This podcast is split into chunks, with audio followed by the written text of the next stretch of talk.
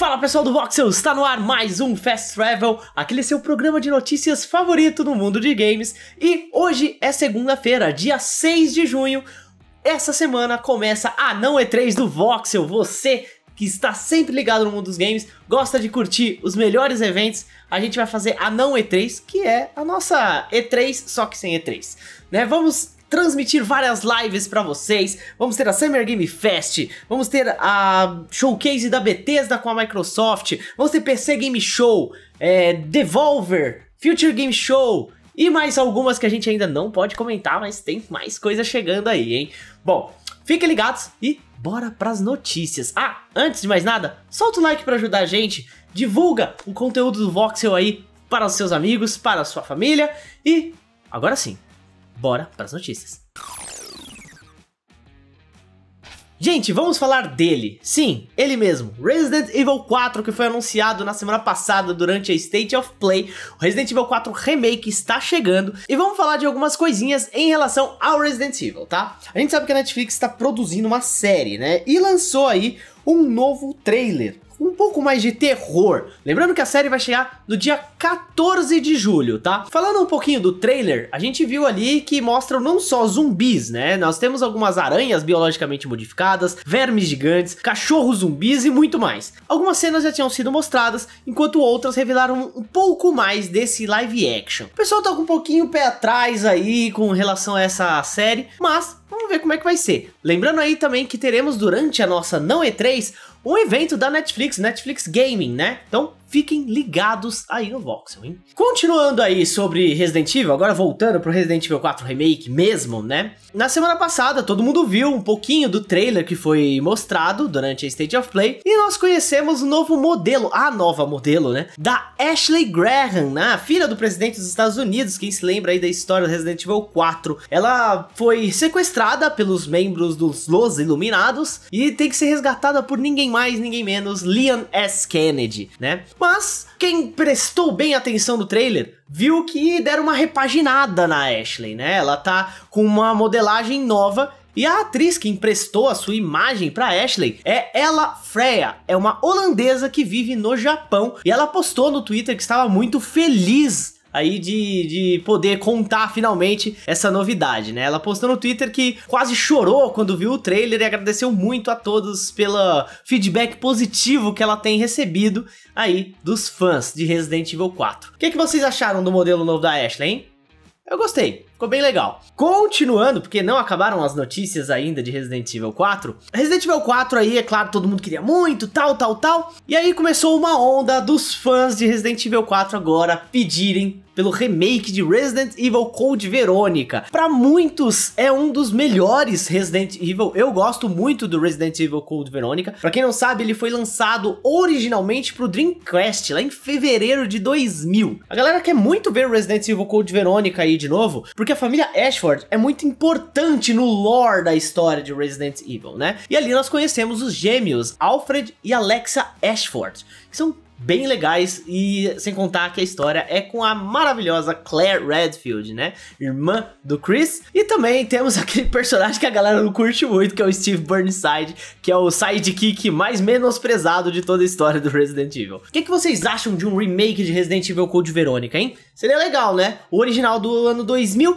claro, lembrando que a gente teve versões remasterizadas, né? O Code Verônica X, por exemplo, é, teve pra PlayStation 2, enfim, tivemos versões remasterizadas do jogo. Mas tá bom pra relembrar já, né? E, gente, no finalzinho da semana passada, a SEGA anunciou o Mega Drive Mini 2. É uma versão do seu clássico console, para quem não se lembra, né? É um clássico Mega Drive. É uma versão miniaturizada do Mega Drive que vem com diversos jogos antigos, né? O Mega Drive Mini 2 mede 120,8 milímetros de comprimento por 32,3 milímetros de altura e 116,5 milímetros de largura. Ele vai ser lançado pelo preço sugerido de 9.980 ienes no dia 27 de outubro lá no Japão. O valor traduzindo aqui pro Brasil, mais ou menos daria uns, uns 360 reais, tá? Alguns dos jogos anunciados pela SEGA que vão vir no mini console são Bonanza Bros, Fantasy Zone, Magical Taruto Kun, Shining in the Darkness, Thunder Force 4, Virtua Racing, Mansion of the Hidden Suns, Popful Mail, Shining Force CD, Silpfeed e Sonic the Hedgehog CD. Esses são alguns, tá? Por enquanto. Vamos ter que esperar um pouco mais para novos anúncios para o Mega Drive Mini 2. E aí, você tem curiosidade para ver o Mega Drive Mini 2? Será que vale a pena mesmo o console? Bom, para os colecionadores e entusiastas, é uma ótima pedida. Bora para a próxima notícia. É isso aí, minha gente. Bora de polêmica. Bora de polêmica porque foi anunciado o Diablo Immortal, né? Quem todo mundo aí, a maioria da galera deve estar tá jogando, afinal o jogo é grátis e tudo mais. Então, o pessoal deve estar tá ali aproveitando. Porém, entretanto, todavia, é, o game foi inundado de review bomb. E o review bomb é quando os jogadores vão lá e descem a lenha lá no Metacritic, sabe? Desce a linha, escreve um reviewzinho descendo a lenha no coitado do jogo. Coitado não, porque tem motivo, tá? A principal reclamação é como as microtransações se tornam agressivas e o jogo mais pra frente vira um pay to win depois de você passar um determinado número de horas jogando. O que que acontece? O problema de Diablo Immortal são as exigências para conseguir bons itens no endgame, ou seja, a extensão do jogo após ser completa a campanha principal, né? Atualmente o jogo se encontra com uma média de 0,8 nas notas de usuários do site, tá? Muitos jogos como Diablo o endgame é onde a diversão realmente começa, é onde jogadores gastam centenas de horas no jogo. Em Immortal, a reclamação é que o jogo começa bem, mas depois no endgame o negócio fica louco. Os comentários reclamam de como às vezes você tem que completar uma dungeon para ter oportunidade de gastar ou de abrir um loot box que você já comprou. Pois é, além disso, as Legendary Gems só podem ser compradas com dinheiro de verdade e não podem ser conseguidos jogando. E o pior de tudo é que para upar completamente o personagem com os últimos itens, com todos os, os últimos